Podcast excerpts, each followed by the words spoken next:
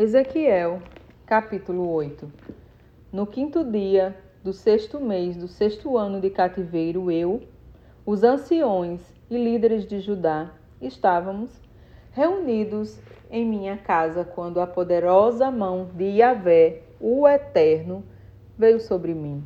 Num instante, fixei os olhos e vi um vulto de aparência humana da sua cintura para baixo, este ser parecia ser feito de algum material incandescente, e dali para cima, sua figura era de um resplendor muito superior ao metal mais brilhante. Então, este ser estendeu na minha direção uma espécie de braço e pegou-me pelos cabelos, e de súbito o espírito me conduziu para um espaço entre a terra e os céus.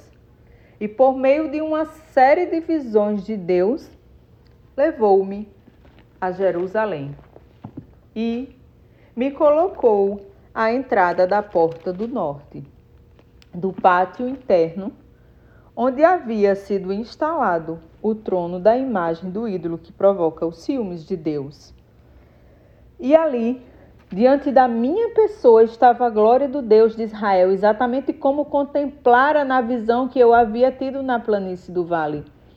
Então ele falou comigo e ordenou: Filho do homem, levanta, pois, agora os teus olhos em direção ao norte. Ergue meus, ergui meus olhos para o lado do norte e vi, junto à porta do altar, aquela imagem do ídolo que inflama o zelo de Deus. E o Eterno seguiu dizendo: Filho do homem, vê o que o povo está fazendo? As grandes abominações que a nação de Israel pratica aqui, atitudes malignas que me afastarão para longe do meu amado e santo lugar? Mas isso não basta. Verás ações ainda piores que estas. Em seguida, o Espírito me conduziu para a entrada do pátio Olhei e vi um buraco no muro. E ele me orientou: Agora, pois, ó filho do homem, escava esta parede. Prontamente escavei o muro e vi ali a abertura de uma porta. Disse-me ainda: Entra e observa com os teus próprios olhos as ações repugnantes e iníquas que essa gente vem praticando aqui.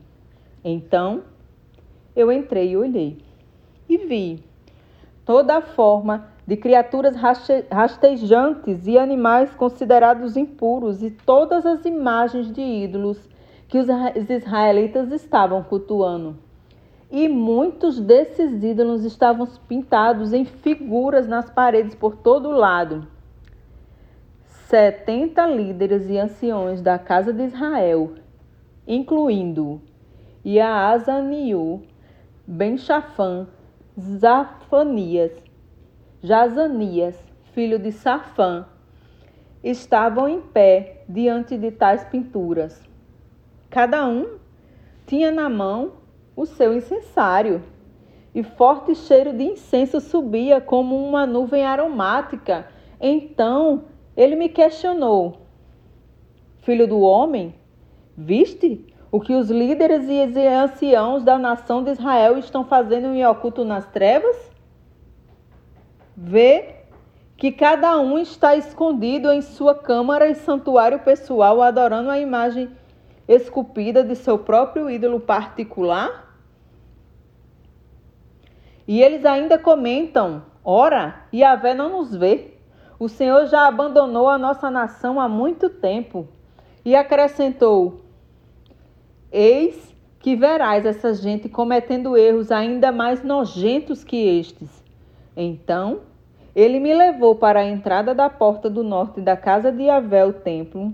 Lá eu observei mulheres assentadas, chorando e clamando pelo Deus Zamus. E ele indagou-me: Viste isto, filho do homem? Pois verás abominações ainda maiores que estas.